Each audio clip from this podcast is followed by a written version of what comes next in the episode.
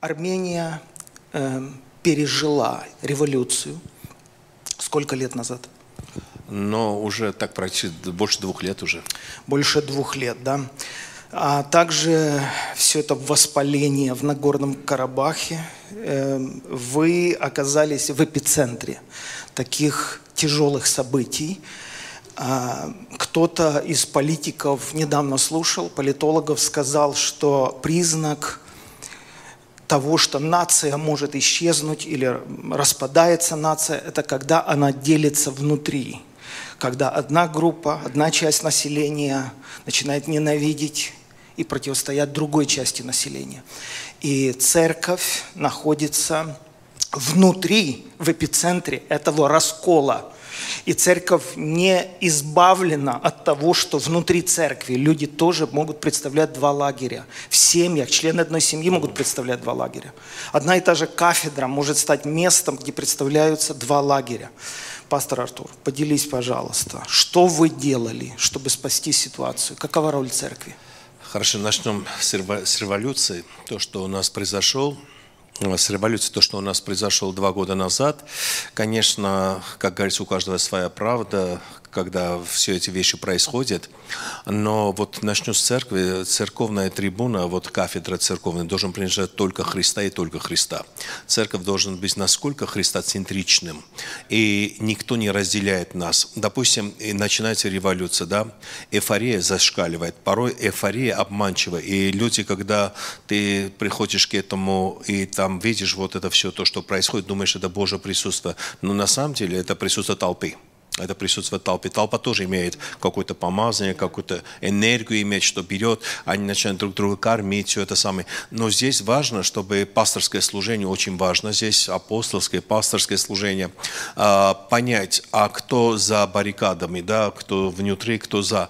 Неужели, а, если мир разделяется на два стороны, Христос должен разделить? Вот, допустим, идет революция, я занимаю одну сторону, а там же тоже люди. А когда мы отреклись от людей, Христос не пришел. Когда Христос жил, тоже были какие-то митинги, революции и это самое. Но Христос взял нейтральный, Он нуждался и тех, и других. И не разделять на черно-белый, да, вот держать свой.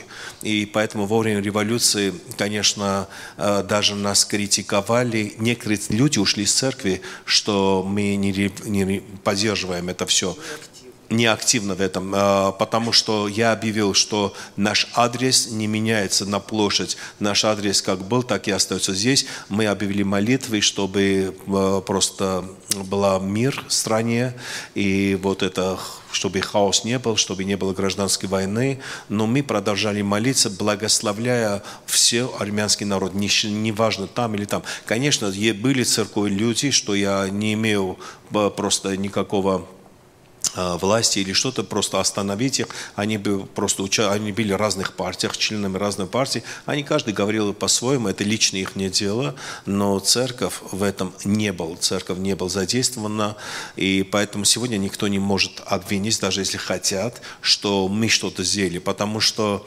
если Писание говорит, э, с революционерами нельзя ходить, не то, что мы отрекаемся от людей, мы, если берешь одну сторону, ты автоматически отрекаешься отрекаешься от другого стороны, а церковь должен быть ответом для всех в стране.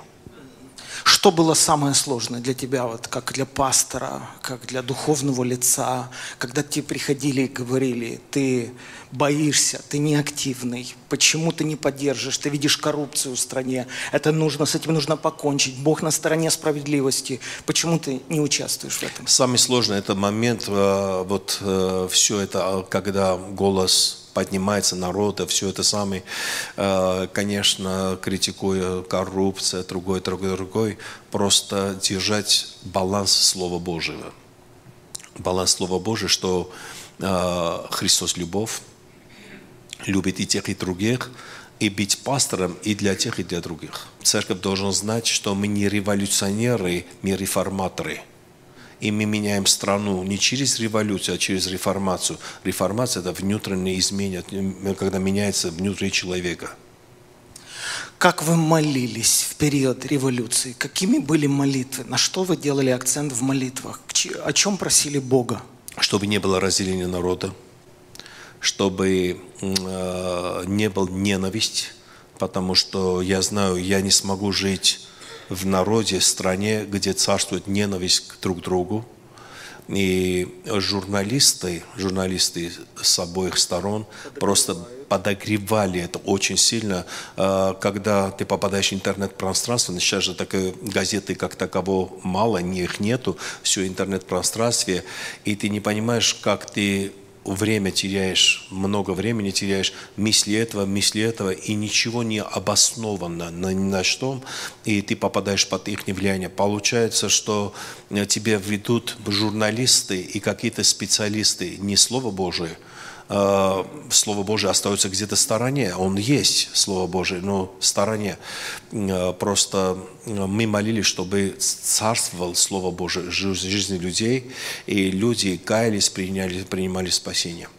Большое спасибо, пастор Артур. А вот ты затронул такую мысль, что когда люди выходят на площадь, когда они объединены, это же единство, это мощный угу. монолит, люди объединены вокруг какой-то идеи. И нередко я слышал от верующих людей, что Дух Святой именно на площади. Дух Святой сейчас не в церкви, которые там молчат, э, э, поддерживают нейтралитет. Дух Святой перемещается на площадь, и там вот эта энергия, как мы выражаемся, ты разделяешь такую точку зрения? Смотри, э, я сначала использовал слово эйфория. Э, я был, я не участвовал в этих, да, просто как ходил, смотрел, что там происходит, э, люди начали добреть друг друга, кормить друг друга, вот какое-то единство приходит, да, кормить друг друга, улыбаться друг другу, как-то люди даже шашлыки делали, на улицах угощали, и думаешь, Бог, это ты, это Божье присутствие, и вот как раз и Дух Святой сказал, нет, это сила толпы, это сила толпы, которые люди вышли на улицу просто, ну, это какой-то или праздник, или что-то такое. И Бог мне четко сказал, не путай, не путай. И это время ты хочешь окунуться туда. Это время ты хочешь окунуться туда, быть как человек. А потом тебя выдерживает только одно слово «не будь там» где революция, небось там. Я говорю, Господь, ну может быть это к Старому Завету касается, вот сейчас надо, если я не поменяю страну, кто поменяет? И вдруг приходит, что Христос менял внутренность человека, не какой-то, поменяем людей, поменяется страна, не законом, не по закону просто люди живут – а, по внутреннему чувству. И тогда думаешь, ладно, если я сюда зайду, я обязательно должен ненавидеть, ненавидеть других, потому что все э, речи идет против кого-то. А вот вопрос, а я хочу, чтобы этот человек, который против кого весь страна стал, был спасен или нет? Вот вопрос возникает. Ну, я хочу, потому То что Иисус мой, заповедовал. Мой враг, мой оппонент, да, моя оппозиция. Хочу участвуя туда, вот прийти туда, ты, ты приобретаешь врагов. А когда ты стоишь на нейтральных водах, ты врагов не имеешь. Спасибо, Артур. Очень похожий вопрос, и мы эту тему закроем. Нагорный Карабах. Mm. Тоже территория очень такая воспаленная. И я знаю, что ты служишь не только в Армении, а в других странах mm. Востока. И я думаю, что ты знаешь и братьев, и, может быть, даже курируешь какие-то церкви на территории Азербайджана, или так было раньше. Я не знаю просто этих деталей. Но когда произош... происходит конфликт вот, э, между двумя государствами, особенно особенно соседствующими государствами. Как вела себя церковь в этот период? А, я не курирую церквях Азербайджана. Там есть церквя, конечно, в Баку есть церквя, и в других городах тоже там есть церква, но я не имею, э, в смысле, э, ситуация не такова, что возможно туда ехать или что. А, но когда но когда война начала, э, началась война, мы должны понять, во-первых, вопрос задать себе, война это от Бога или от дьявола. Когда мы найдем этот ответ, и я сегодня хочу объявить всем, что война от дьявола, никогда не от Бога. Если я стою за войну, значит я стою поддержкой дьявола. А вот священная война. Что это такое? Не, не знаешь, э, э, не знаешь, Саш, вот священная война это не, все-таки не христианская терминология. Это не входит с христианской терминологией. Здесь э, вопрос. Мне кажется, что в войне, в войне нету тех, кто выиграл. Когда у меня все волосы деста, я начал хоронить молодых пацанов, и там, и там умирали эти пацаны. Какой ви... О каком выигрыше? Это то же самое, ты получишь землю, и там будет кровь твоих родных, или что-то такое. Но если даже это побеждаешь, что за победа это, кому нужна? И поэтому э, тоже мы стояли в церкви 24 часа молитвы, мы молились за мир – просто за мир, чтобы стена мира поднималась внутри вот наших границах. Не то, что вот э, какой-то агрессия, просто за мир.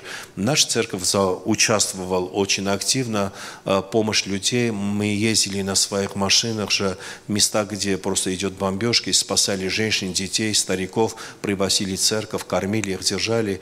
Но у нас было 24 часа молитвы за мир. А, следующий такой вопрос. Пандемия, изоляция, все, что связано с вот этими событиями мирового масштаба. На твой взгляд, пастор Артур, какие наиболее слабые места церкви выявил коронавирус? Слабые места – это не в изоляции, это ни в чем, вот это то, что происходило возле, вокруг нас. Я думаю, самая слабость, то, что церковь получил, то, что мой анализ показал, невоспитанное христианство. Когда христианство вместе прославляет Бога в одной церкви, у них одна доктрина, у них одно понимание спасения людей, и вдруг после пандемии просто люди могут стать, вы видите, по интернету сказать, учить какую-то чушь, и церковь верит, и становится распространителем этого чушь, который есть. Да? Вот, допустим, вопрос 5G или что 5, 5G. Да. Я человек, который не очень разбираюсь вот от этих вещей, поэтому спрашиваю специалистов. А, ну, распространили, что через 5G передают вирус. А, я пошел к физикам, научным людям, пошел, говорю, ребята, я не понимаю, можете мне объяснить, это возможно? И они сказали, Артур, если возможно через 5G вирус передать, тогда и кофе можно передать. И телепортироваться тоже можно. И он сказал, они сказали, а кто это чушь сказал? Я уже, мне стыдно было сказать, что это э, церковь производит это все. Мне уже стыдно было это сказать. Знаете, я думаю, церковь имеет характер распространителя. Как сегодня дьявол работает? Сегодня он хочет остановить распространение Евангелия внутри нас, и мы начинаем распространять то, то, что не существует вообще. И вот это была слабость церкви, что члены церкви, включая несколько айпадов, айфонов, они просто часами могли слышать. Мне самому отправляли, послушайте это, послушайте, если я все слушал бы то, что говорят, мне нужно было 24 часа сидеть, и мнение каждого человека. А я человек, который ищу фундамент. Письмо, которое вот пришло на мой имейл. Уважаемая команда Александра, это ну, переслали уже мои администраторы с офиса не стала оставлять свой комментарий под темой о вакцинах, которые вы делали в мае. В мае я где-то 6 или 8 человек пригласил и сделал, э, просто задавал вопросы. Я вообще даже там не комментировал, просто задавал вопросы, как вы относитесь в целом к вакцинации. Э, и женщина пишет, у меня много знакомых, которые после этой вашей передачи перестали слушать ваши проповеди, проповеди Александра. Его проповеди всегда были назидающими, но эта передача просто провокационная. Вы взяли на себя ответственность убедить людей, что вакцина не приносит вреда. В этом видео все, все гости несут ересь я пишу с просьбой удалить это видео во благо Александру же, а ему покаяться за эту самоуверенность. Ну, те, которые видели это видео, имеют немножко об этом представление. Но, в общем, я, конечно же, не пропагандирую вакцины. Но мы здесь говорим о балансе, и мы говорим о том, что человек, который хорошо относится к служению, сожалеет, что целый круг знакомых и друзей – полностью теперь отказались слушать и проповеди, и передачи из-за того, что на, в, в течение этого интервью видные служители, это не просто люди с улицы, видные служители, нейтрально, в общем сказали, что в целом в медицине и в частности в вакцинах они не видят ничего такого страшного, как это опять же рисуют вот некоторые блогеры. Саша, эти люди никого не хоронили просто. Я человек, который от коронавируса похоронил несколько человек. И, знаете, есть компьютерные вирусы. И мы каждый год платим деньги, покупаем антивирусы. Почему они не выходят против антивирусов? Но если вакцинация это нехорошо, тогда пускай предлагают нам другой вариант. Я не хочу, чтобы люди умирали, я не хочу, чтобы люди болели. Факт, что люди болеют, факт, это же мы не уйдем из этого факта, факт, что люди умирают. Понимаешь, если что-то останавливаешь, надо что-то предложить.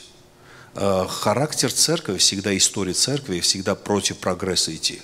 Я не знаю почему, где прогресс, даже когда объясняли, что э, есть притяжение, есть мир круглый, все, всегда церковь ходил против э, вот, прогресса, против развития, против всего этого. Я читал, как, э, какие резни, какие битвы были, когда из кожаного переходили бумажную Библию, как они противостояли друг друга. Да?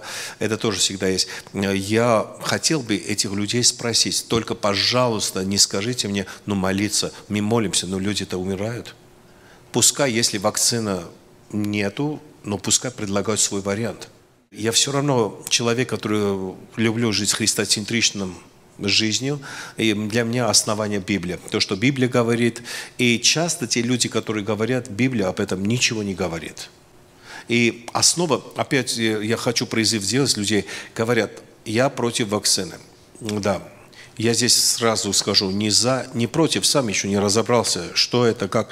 Я знаю людей, которые сделали вакцину, счастливо живут, братья наших, сестры, и знаю, которые не делали. Это их не вопрос, я туда вообще не лезу, вот э, туда не лезу. И, э, допустим, вопрос, откуда вы берете вот эту основу, что нельзя делать. Пока, пускай мне напишут, отправят э, не основа какого-то человека, который в докторском одежде сидит и говорит, ребята, будьте осторожны, а реально научный факт, я люблю факты, научный факт, что это плохо. Я не нашел в интернете это. Я не нашел среди врачей, когда спрашивал. Ну, точно так же, как была истерика за 5G. Здесь угу. ездили по Сакраменто, некоторые снимали все это и говорили, все, уже мы пропали. Ничего, вот 5G. Саш, смотри, что происходит вообще. Ну, быстрый интернет это намного лучше, конечно. Что происходит? Э, во время пандемии мы раздавали Библии, Евангелие. Э, наверное, больше завтра об этом расскажу. И я ходил по домам мирских людей. Я зашел в одну семью, очень прилично, хорошая семья, воспитанная, начитанная и они приняли Иисуса Христа. Но до этого они говорили, это правда, что э, приходит антихрист, зверь, и на нас знак поставит. Я говорю, подождите, вы вообще Библию читали? Нет. Я говорю, чтобы дойти до зверя, вы должны пройти всю битью, все книга, э, все Евангелие, все бумаги Павла и Петра, прийти к последних глав книги Библии, потом вы зверя там заметите. Откуда вы знаете зверя, но не Христа? Они сказали, ну, сосед, говорит, э, моего сестры, верующие, они рассказали. Смотрите, люди поменяли свой месседж. Нечто, что говорит о Иисусе Христе, знакомить с Иисусом Христом, они знакомят люди с зверем.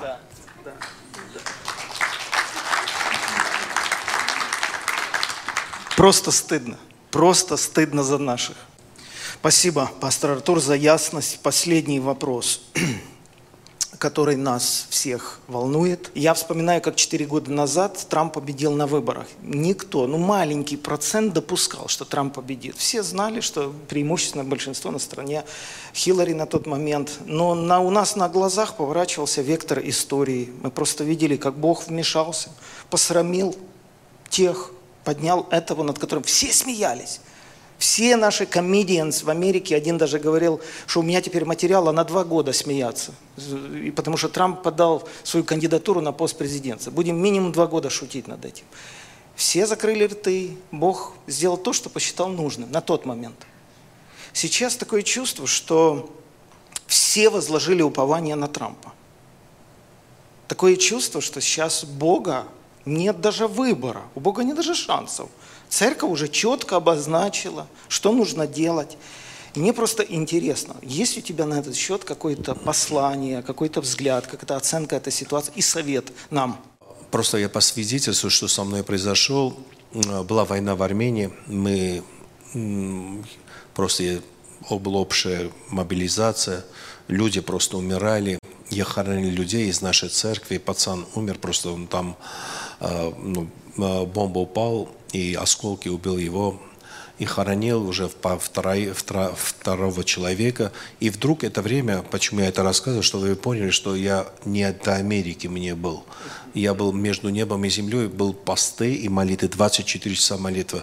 И вдруг дает Господь слово для Америки.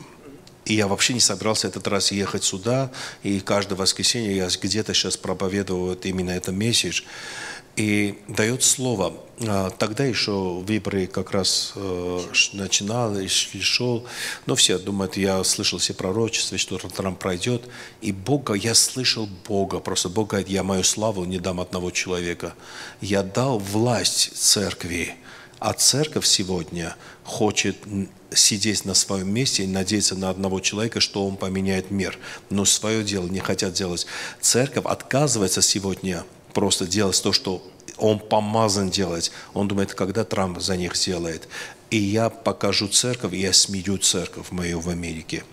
И я понял, что у Трампа шансов не будет пройти, потому что вот эта надежда на человека разрушится. Все равно всегда плохо надеяться на человека. Опять же, вот знаете, придет время, мы не сможем Библию менять. Даже Библия говорит, мы говорили очень много про антихристов, да, что будет власть антихриста. Но как они изменят это все? Библия, то, что написано, то и сбудется.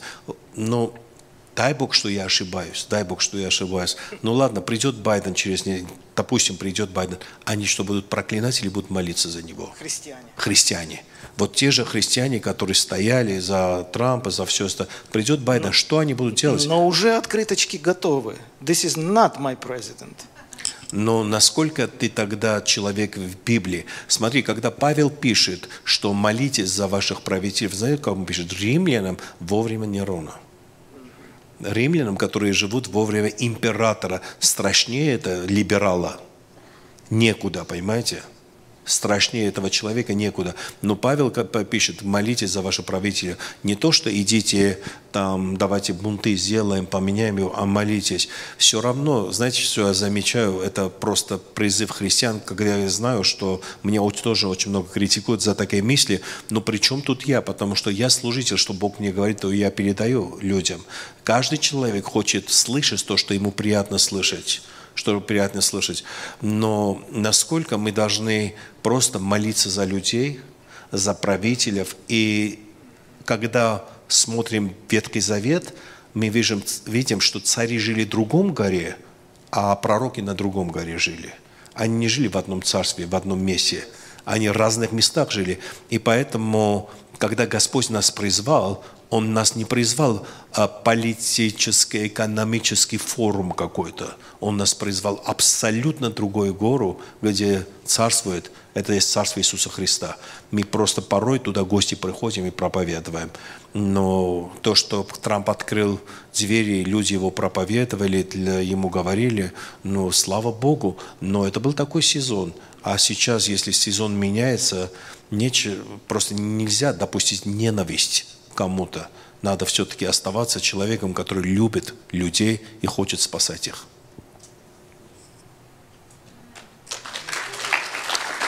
Спасибо, а, пастор Артур. Думаю, что это ну, радикально для некоторых, которые все еще ждут победы своего кандидата. И мы тоже хотели бы по-человечески, видя, как этот человек отстаивает христианские ценности, и голосовали. В Сиэтле, э, позавчера, три дня назад я был в Сиэтле, подошел ко мне человек. А, ну, такое ощущение, что, а, знаете, такое, что нету жизни после жизни, что нету жизни после Трампа. Я говорю, и он мне доказывал, пастор Артур, давайте помолимся, чтобы Трамп прошел. Я говорю, мои молитвы не работают на эту сторону. Ты реально веришь, сейчас мы помолимся, и все это поменяется. У меня такой веры нет. Был бы, помолился бы. А почему вы делаете, как будто я молюсь? А, он говорит, нет, я верю, все-таки он пройдет. Я говорю, а если не пройдет? И сразу же слово, я разрушаю твои слова но ну, пускай разрушает, я за, пускай разрушает мои слова, если она возможна.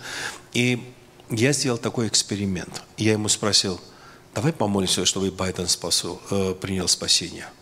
чтобы Бог пришел во сне Байдена, и он принял спасение. Он говорит, ой, это дьявольский человек, я не верю этого. Он не стал со мной молиться, чтобы Байден принял спасение ночью. Мы не знаем, что с Байденом произойдет, люди. Ночью. Ну, что днем он никак. Ну, когда спит во сне. Ну, э, хотя он старый, он днем тоже спит, я думаю. Вот церковь, когда борется против этого, но придут эти люди, они будут против церкви, и потом скажут, почему нас гонят? Мы придумали это гонение. Мы не понимаем, сегодняшняя церковь не понимает, что создает гонение себе просто, создает ненависть к себе. Потом сказать, почему он ненавидит церкви? Потому что видит открыто, что церквя ненавидит его. Это же человек, есть человеческий фактор. Но давайте молиться за правителей. Там не написано имена правителей. Кто бы ни пришел, молиться, чтобы он принял спасение. Э, вот это вера. Амен. Можем сказать аминь. Да. Спасибо, пастор Артур. Это было правда ценно. И всякий разумный возьмет это к сердцу. И будем ожидать, что Господь сделает. Да. В этом всем. Дорогие друзья, хочу пригласить вас на курс, который называется «Чего боится страх». 14 уроков этого курса состоит из моего личного свидетельства, победы над страхами и фобиями. У меня было 11 фобий, и от каждой из них освободил меня Господь. Моя цель – донести Божью истину, чтобы разоблачить обман страхов и фобий. Ведь по сути основание страха – это и есть неправда. В мире насчитывается тысячу фобий, значит мы очень подвержены верить неправде или видеть вещи в искаженном свете. Я расскажу, что помогло мне войти в полную свободу и разоблачить страх. Я верю, что этот курс принесет свободу не только вам, но вы получите знания, как помогать и другим людям. Добро пожаловать на курс «Чего боится страх». Приглашаем вас пройти онлайн-обучение вместе с другими студентами на платформе forspirit.org. Набор в группу уже открыт. Не пропустите этой возможности. Уважаемые друзья, я к вам с хорошей новостью. Мы создали мобильное приложение нашего служения для ваших мобильных устройств. Теперь вы можете это скачивать и пользоваться. Есть два основных преимущества пользования мобильным приложением. Первое. Мы наблюдаем, как цензура, которая отслеживает э, контент или информация, которая помещается в социальных сетях, как она ужесточает требования. Стоит нам поместить более-менее какую-то радикальную христианскую позицию, как нас могут заблокировать. И мы уже сталкивались с подобными вещами, и мы наперед понимаем, что цензура будет ужесточаться. Если вы имеете мобильное приложение, мы более-менее защищены, потому что между нами и вами существует прямой мостик. Поэтому я вам рекомендую скачать это мобильное приложение прямо сегодня на свой мобильный телефон. И даже если в каких-то социальных сетях нас будут блокировать, между нами сохраняется в любом случае какая-то взаимосвязь. Это первое. Второе, это намного удобнее, потому что там нет никаких рекламных роликов, и вы сможете беспрепятственно слушать проповеди, передачи, смотреть и пользоваться другими услугами. Поэтому добро пожаловать на нашу страницу и э, скачивайте это мобильное приложение и пользуйтесь всеми этими услугами.